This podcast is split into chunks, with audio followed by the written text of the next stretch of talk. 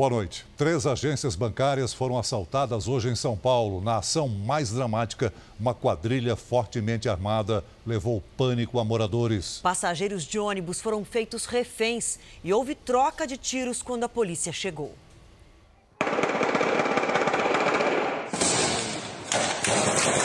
Olha lá, olha lá, olha o carro voltando lá, olha lá, olha lá. O confronto foi na principal avenida do Grajaú, zona sul de São Paulo.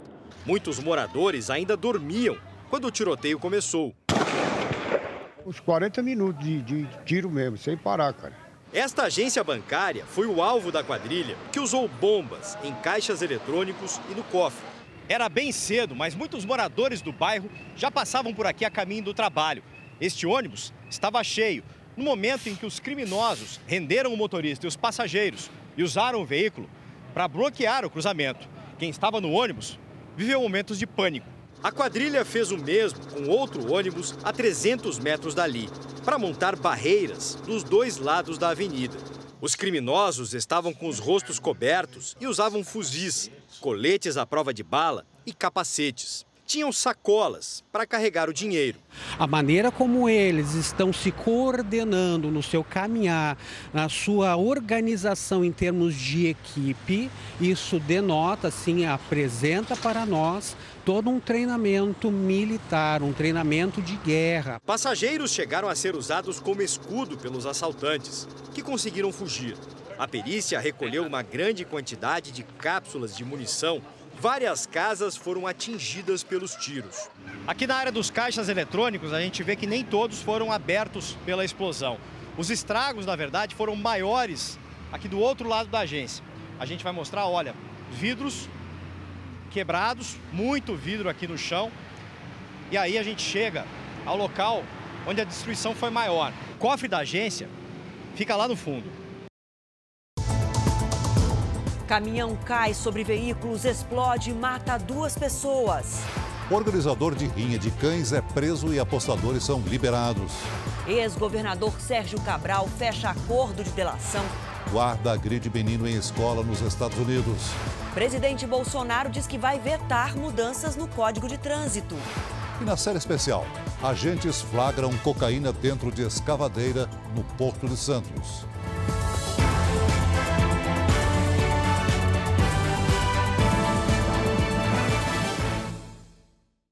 Oferecimento: Bradesco em 2020. Brilhe do seu jeito.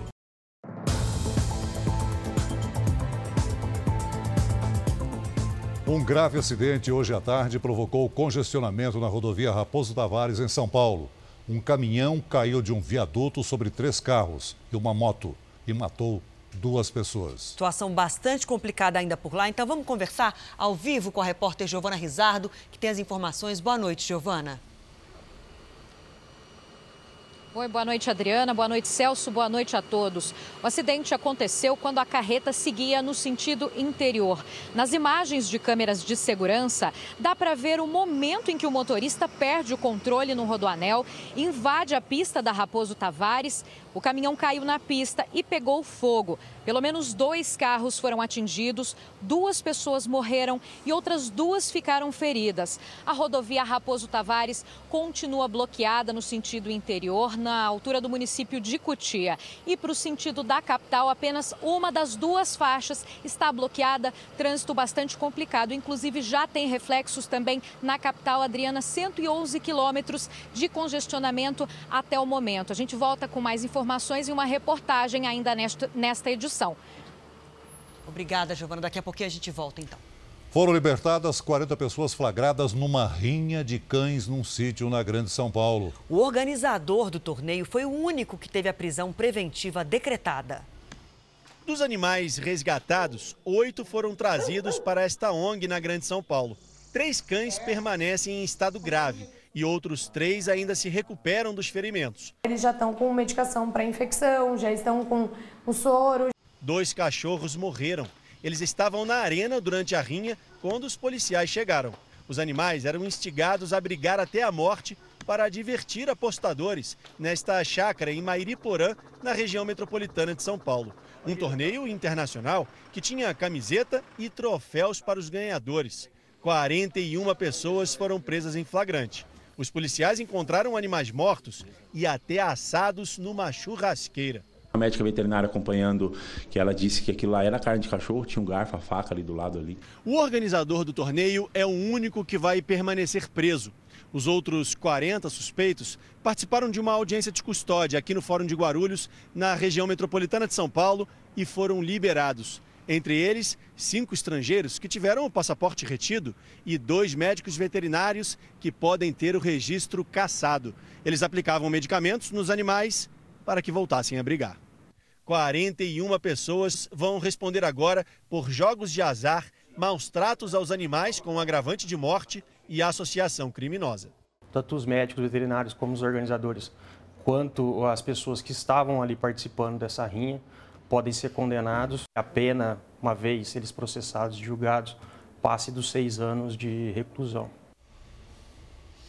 foram identificados dois dos sete corpos encontrados na caçamba de um caminhão em Angra dos Reis, no estado do Rio. A polícia suspeita que outros corpos continuem na comunidade. As ilhas em frente à cidade são conhecidas pela beleza das praias e pelas mansões luxuosas.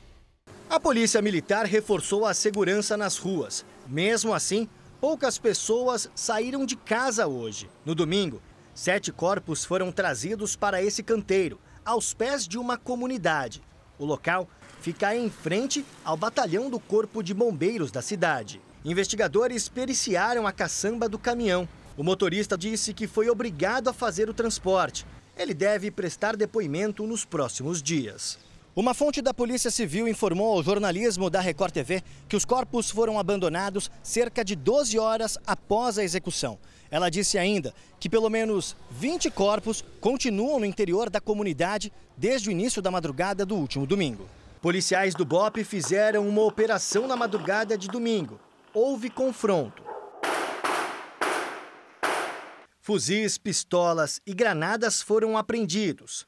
Sempre acostumados a receber turistas por causa da beleza das praias, os moradores da cidade estão com medo. Já deu mesmo que tá, tá difícil. A Polícia Militar diz que realizou a operação para conter confrontos entre traficantes de facções rivais e que durante a ação policiais foram atacados. A família de um homem preso quando chegava em casa depois de voltar do serviço luta para provar a inocência dele. No momento do crime, imagens de um circuito de segurança comprovam que ele estava a mais de 15 quilômetros de distância. Há dois meses, Bianca junta por conta própria as provas para tentar libertar o marido. Ele não é merecedor disso, porque ele não estava nesse roubo, ele estava trabalhando para ganhar o pão dele de cada dia, um pai de família. Wesley Alves de Andrade tem 30 anos.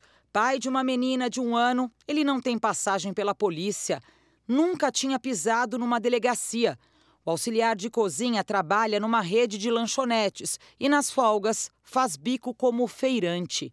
Ele foi acusado de tentativa de assalto quando chegava em casa, nesta comunidade de São Paulo, depois de um dia longo de trabalho. Derrubou ele no chão e já foi com a arma na cabeça dele. Aí falando que ele era quem estava no assalto, que ele era quem estava no assalto, ele falou que não, que ele estava chegando do serviço. Na versão dos policiais, Wesley participou de um roubo a um caminhoneiro aqui no terminal de cargas de São Paulo. Mas o que a família contesta é que, justamente no momento do crime, ele estava no trabalho.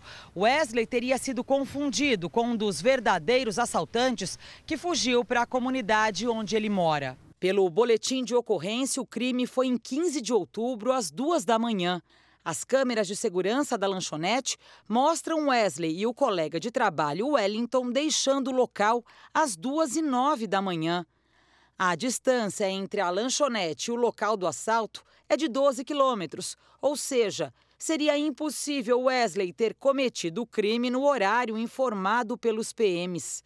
O colega Wellington afirma que os dois foram embora juntos e dividiram a tarifa de um carro por aplicativo. O recibo comprova. O assalto não foi ele. Eu garanto para você que não foi ele. A Secretaria de Segurança Pública diz que um homem foi reconhecido por testemunha no caso do assalto. E o caso será analisado pela Justiça ainda nesse mês. A prisão do médium João de Deus completa um ano hoje. São mais de 300 denúncias de mulheres que o acusam de abuso sexual. E, segundo o Ministério Público, as queixas continuam aparecendo. João de Deus se entregou em 16 de dezembro de 2018 numa estrada de terra em Abadiânia, Goiás. A essa altura, cerca de 150 mulheres tinham procurado o Ministério Público. Inicialmente, a gente não tinha nem noção né, da proporção de tantos contatos que a gente passaria a receber. O médium foi acusado de abuso sexual por mais de 300 mulheres. 194 formalizaram as queixas no Ministério Público de Goiás. E a Justiça aceitou 13 denúncias apresentadas pelos promotores. Até agora, o médium tem uma condenação para cumprir em regime semiaberto, mas está preso preventivamente no complexo penitenciário de Goiás, na região metropolitana de Goiânia, enquanto as outras ações correm na justiça. Em um ano, ele saiu duas vezes para tratamento de saúde. Numa delas, ficou mais de dois meses no hospital. João de Deus continua sendo investigado porque as denúncias não param. A casa Dom Inácio de Loyola, onde o médium fazia atendimentos espirituais e teria cometido a maior parte dos abusos, está praticamente abandonada. O centro chegava a receber até 5 mil pessoas num fim de semana. Em Belo Horizonte, um médico suspeito de assediar pacientes voltou para a cadeia. Desde a primeira acusação, outras mulheres se encorajaram a denunciar. O ginecologista Edilei Rosa de Novaes, de 74 anos, foi preso logo de manhã na casa dele. Ele alega inocência. O advogado do médico afirmou que a prisão é desnecessária porque ele colabora com as investigações. O médico voltou para a cadeia 18 dias depois da primeira prisão em flagrante, quando foi denunciado por uma paciente. Ele conseguiu liberdade provisória ao pagar fiança de 20 mil reais. Só que, depois disso, outras 19 vítimas procuraram a polícia para denunciar o ginecologista. Garante a ordem pública, né? É, como tinha, tinha, muitas vítimas, a gente vazou para que novas vítimas né, apareçam, para a gente continuar apurando, ainda que as vítimas sejam casos mais antigos. O médico trabalhava em uma das mais importantes maternidades da capital mineira e está afastado até a conclusão das investigações. A gente já ouviu todas as pessoas que já procuraram a polícia, todos os casos serão investigados, né, serão devidamente é, analisados minuciosamente, saber o que, que procede e o que, que não procede. A polícia do Rio de Janeiro conseguiu recuperar os dados e as conversas do celular do pastor Anderson do Carmo, marido assassinado da deputada federal Flor de Lis. As informações resgatadas vão passar por perícia. O celular dele está desaparecido desde o dia do assassinato, há exatamente seis meses.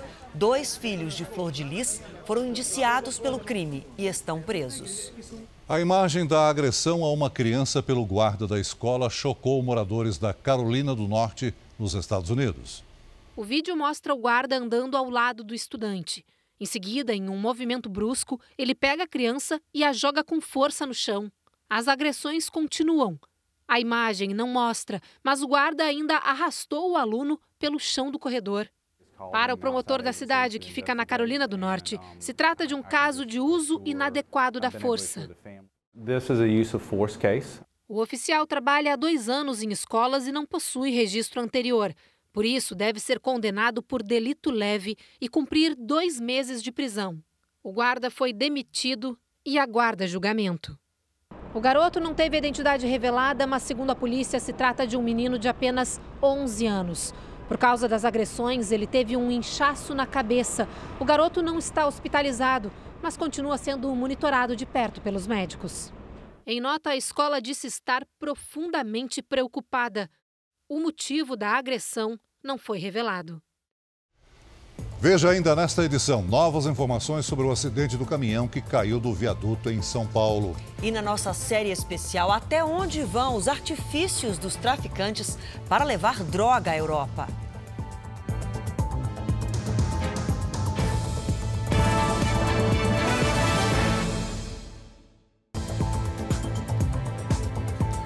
O presidente Jair Bolsonaro diz que vai vetar boa parte das mudanças feitas no projeto que altera o Código Brasileiro de Trânsito. Bolsonaro também explicou por que decidiu extinguir a TV Escola. O presidente começou a semana falando sobre o fim da TV Escola. Queriam que assinasse um contrato agora, o Abraham Van Traub, de 350 milhões. Quem assiste a TV Escola? Ninguém assiste. Dinheiro jogado fora. Era uma programação totalmente de esquerda. Ideologia de gênero. Dinheiro público fala ideologia de gênero. Então tem que mudar, pô. Bolsonaro foi ao Ministério de Infraestrutura. Na saída disse que pretende vetar o projeto com mudanças no Código Brasileiro de Trânsito enviado pelo governo, mas que foi alterado pelo relator. O deputado Juscelino Filho estabeleceu que a renovação da carteira a cada 10 anos seria só para pessoas de até 40 anos. É difícil você trabalhar num ambiente desse. Lamento o relator é, ter se posicionado dessa maneira. Ele fez um novo Código Nacional de Trânsito. Não é essa a intenção nossa, é descomplicar. Jair Bolsonaro negou as especulações sobre uma possível reforma ministerial. O presidente falou que não tem a intenção de tirar dos cargos o ministro da Educação, Abraham Weintraub, e da Casa Civil, Onix Lorenzoni. Primeiro escalão? Ministro. Não está previsto mudar.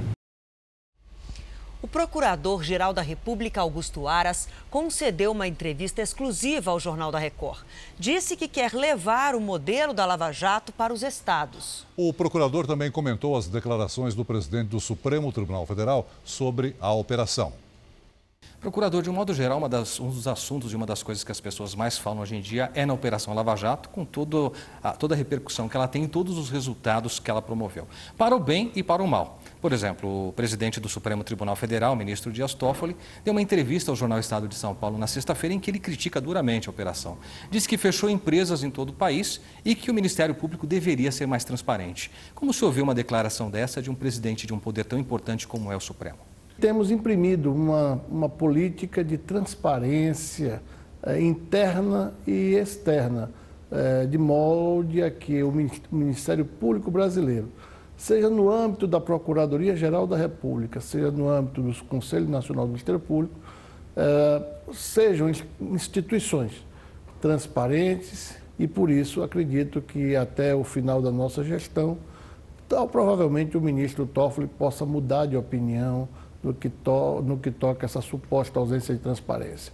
Em relação à Lava Jato e à vida das empresas, é, é importante frisar que a Lava Jato foi uma experiência, uma primeira experiência do Brasil de grande alcance no combate à corrupção. Tudo que é novo, tudo que é, é relativamente improvisado, tem percalços. Quando o senhor fala em avaliar essas forças-tarefas, Lava Jato sofreu algumas críticas também por excessos, por eventuais abusos. Alguns dizem até que houve manipulação é, da operação. O senhor acha que algo deveria mudar especificamente sobre a Lava Jato? Na nossa gestão, nós criamos um grupo de trabalho é, que está empenhado na constituição de um órgão é, que podemos já denominar de Unidade Nacional de Enfrentamento à Corrupção, em que nós pretendemos reunir sob este órgão todas as forças-tarefas para que este órgão possa fazer exatamente o compartilhamento de informações, eh, de experiências, otimizar recursos financeiros, porque os meios somos nós que vamos propiciar, mas quem vai cumprir a sua tarefa, a sua missão, é o procurador da República, lá na, primeira instância, ou na instância competente. Procurador, em entrevista exclusiva ao jornalismo da Record TV, antes de ser indicado, o senhor falou da intenção de estender o padrão Lava Jato para estados e municípios. É possível fazer isso? Já, o senhor já vislumbra esse projeto? Nós estamos fazendo essa, essa extensão da Lava Jato, Lava Jato como um modelo, Lava Jato como um conjunto de experiências, Lava Jato como uma tecnologia empregada para o enfrentamento à macrocriminalidade, Lava Jato como uma, um símbolo de combate à corrupção. Nós estamos fazendo isso através da capilaridade, com o apoio de todas as lideranças estaduais. Eh, nós temos levado essa experiência da Lava Jato e já temos respostas a uma lava-toga que se, que se avizinha de estados e municípios. Doutor Augusto Aras, muito obrigado pela entrevista e por nos receber aqui. Obrigado a todos. Veja a seguir: hangar cai e mata mulher no interior de São Paulo. E na nossa série especial, nossa reportagem acompanha o flagrante de uma grande apreensão de cocaína para exportação.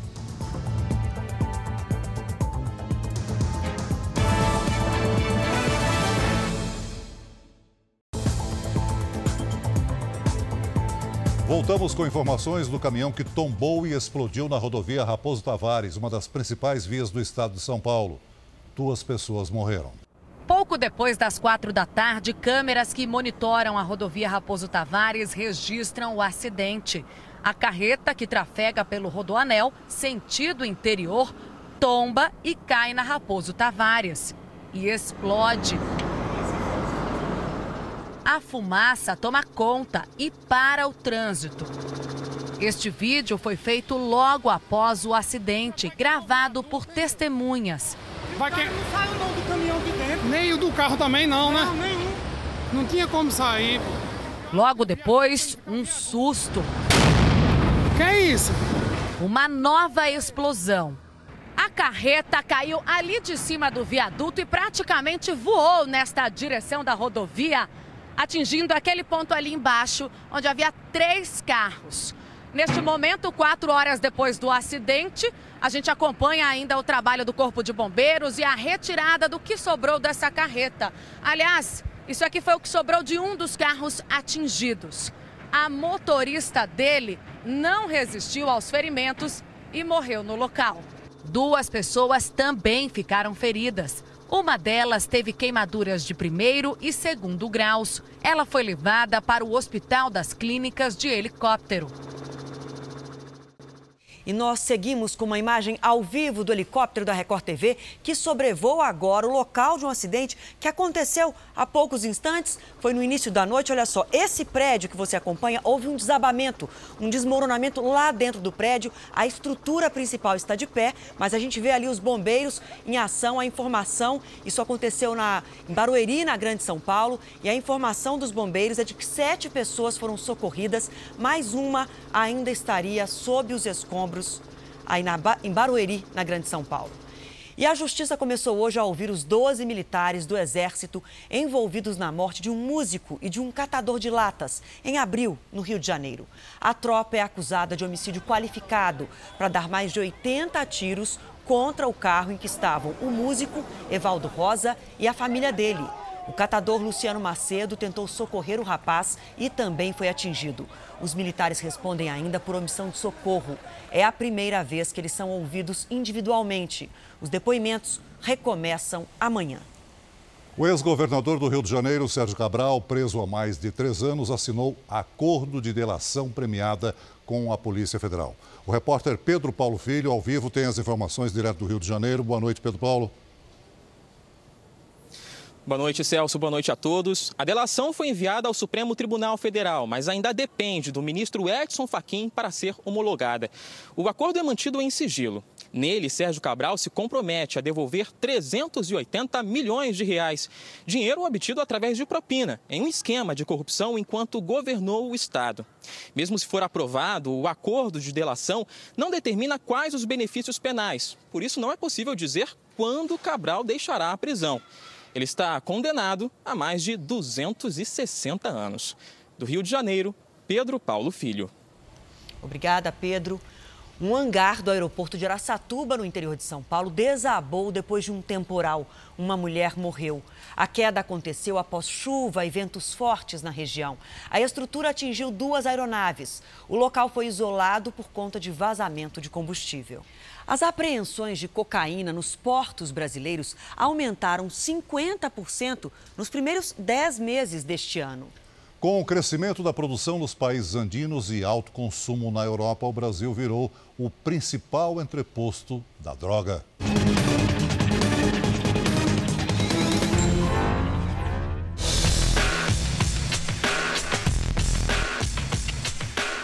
Porto de Santos, o mais importante do Brasil.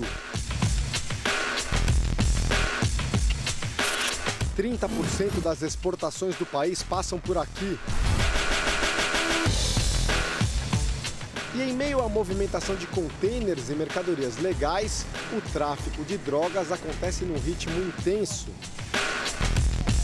E transforma Santos em sua principal conexão marítima com portos da Europa. Oswaldo Souza Dias Júnior, servidor público há 27 anos. Um homem corajoso que dedica a vida profissional a frustrar os planos de quadrilhas especializadas em tráfico internacional. Seu Oswaldo sai do gabinete e vai a campo. A bordo da lancha, acompanhamos a operação que pode surpreender. Nós estamos num dos terminais de carga de Santos e vamos acompanhar agora de perto a vistoria e inspeção de uma carga que segue para um porto da Europa. Um porto considerado de alto risco porque normalmente é usado como rota do tráfico de drogas. Essa é uma carga de café e os inspetores da Receita Federal acreditam que ela pode estar contaminada. Nos últimos anos, todos os contêineres que têm a Europa como destino passam por scanners especiais. Pela experiência do senhor, qual que é a probabilidade de encontrar droga aqui dentro? Olha, seria uma probabilidade média, né? Grace, uma cadela especializada em farejar drogas, se aproxima do container e reage. A suspeita é real. Os operários do porto começam a retirar as sacas de café e seu Oswaldo é implacável. O senhor vai no instinto? Não, é que esse estava com a costura um pouquinho aberta. Minutos depois, a droga embalada aparece misturada ao café. Só de tocar aqui, a gente já sente que tem muito mais. Olha aqui. Mais droga, mais droga. Seu Oswaldo precisa ter certeza da substância encontrada. Se ela azular, é porque indica a presença aqui de, de cocaína. Vocês podem observar que azulou. Para a gente perceber então, o tablete de cocaína vem com um desenho do cachorro, que o senhor Oswaldo estava explicando, é que essa é a indicação do cartel que produziu a droga em algum país sul-americano. A retirada total da droga revela uma quantidade impressionante de cocaína num único container.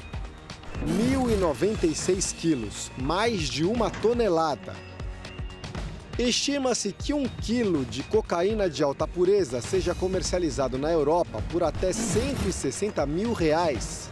Isso significa que no container de café havia uma carga de cocaína avaliada em 175 milhões de reais. Seu Oswaldo provocou um prejuízo e tanto à quadrilha desconhecida. Senhor não tem medo? Acho que faz parte aqui do trabalho, né? Na América Latina, o Brasil vem ganhando papel principal na rota de exportação do tráfico internacional de cocaína. Grande parte da droga produzida na Bolívia, Peru e Colômbia passa pelos portos brasileiros em direção à Europa. E os agentes conhecem bem as rotas suspeitas. Entre elas, Roterdã, na Holanda, o porto mais importante do continente, Le Havre, na França, Algeciras e Valência, os dois mais importantes da Espanha, e Antuérpia, na Bélgica, principal porta de entrada de drogas para a Europa, onde 30% das apreensões já são do Brasil. Para a máquina do tráfico funcionar, traficantes assediam trabalhadores e agentes portuários. Um trabalhador aí que é cooptado para contaminar um contêiner, ele chega a ganhar, a ganhar aí de 35 mil a 50 mil reais por mala.